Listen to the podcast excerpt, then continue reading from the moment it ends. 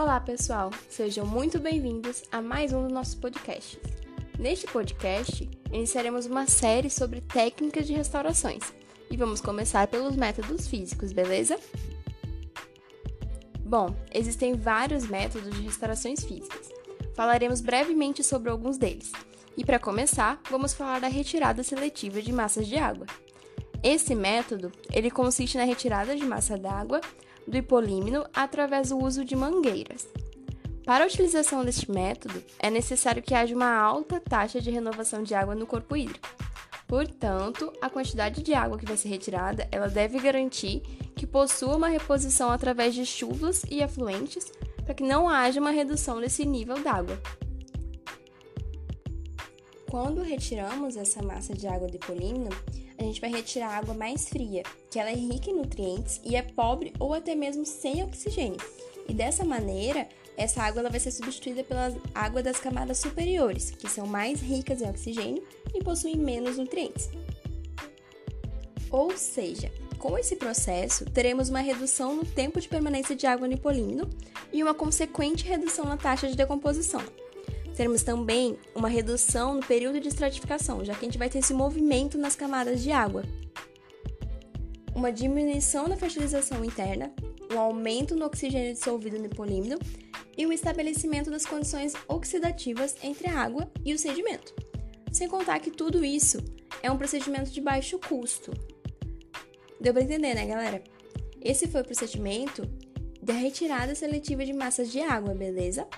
Agora a gente vai falar da aeração. Bom, como o próprio nome já induz a gente a pensar, a aeração ela é uma introdução de ar, um ar comprimido lá no hipolímeno ou em toda a coluna de água. Mas quando que a gente vai usar um ou outro? Então, quando temos um lago ou um reservatório estratificado, onde desejamos melhorar as taxas de oxigênio, mas a gente tem que manter a estratificação térmica para que não haja aqueles efeitos negativos com a mistura d'água, a gente vai utilizar a aeração no hipolímeno, onde, através de um aparelho capaz de evitar o borbulhamento e agitação da água no processo, a gente vai introduzir oxigênio diretamente nessa camada. Já para lagos rasos, com menos de 7 metros de profundidade e com uma estratificação desprezível, usaremos a aeração na coluna d'água, que vai ser feito através de mangueiras, causando uma turbulência na água. Desse modo, teremos uma rápida eliminação das condições anóxicas e uma consequente precipitação dos compostos insolúveis de fosfato, além de ajudar na redução da biomassa de algas. Porém, gente, esse é um processo com custo elevado devido aos aparelhos que vão ser utilizados e a energia elétrica que é necessária. Outro método físico é a retirada de sedimentos pela dragagem de sucção.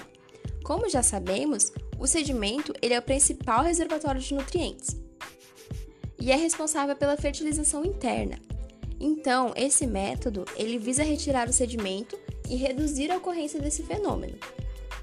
Porém, apesar dele ser eficiente, o maior problema dessa técnica é o custo altíssimo para ser empregada. Tudo certo até aí, pessoal? Bom, espero que vocês estejam entendendo. Vamos continuar. Bom, a principal consequência em lagos rasos eutrofizados é o aumento da comunidade de macrófitas. E esse crescimento ele é responsável por reduzir a profundidade do lago e, consequentemente, diminuir a sua qualidade de lazer e de esportes náuticos. Então, por isso, pode ser utilizado o método de retirada de macrófitas aquáticas, removendo a biomassa aérea e subterrânea. Outro método de remoção de biomassa é a da retirada de biomassa planctônica, que são organismos com alta capacidade de armazenamento de nutriente. E tudo que a gente não quer no ambiente eutrofizado são esses organismos capazes de armazenar esses nutrientes, né? Então a remoção, ela pode ser feita através de micropeneiras ou por centrifugação de grandes volumes d'água. Podemos usar também o método de sombreamento, quando a gente tiver corpos d'água pequenos. Esse método ele consiste na utilização de anteparos colocados nas margens ou sobre a superfície da água, na utilização também de corantes ou até mesmo de plantações de árvores nas margens para redu reduzir esse crescimento de algas e macrófitas. A intenção ela é reduzir a radiação solar, mas como desvantagem, ela reduz o efeito do vento nesse corpo hídrico, reduzindo a turbulência e com isso vai favorecer o crescimento de algas. Então é preciso ter muito cuidado nessa escolha.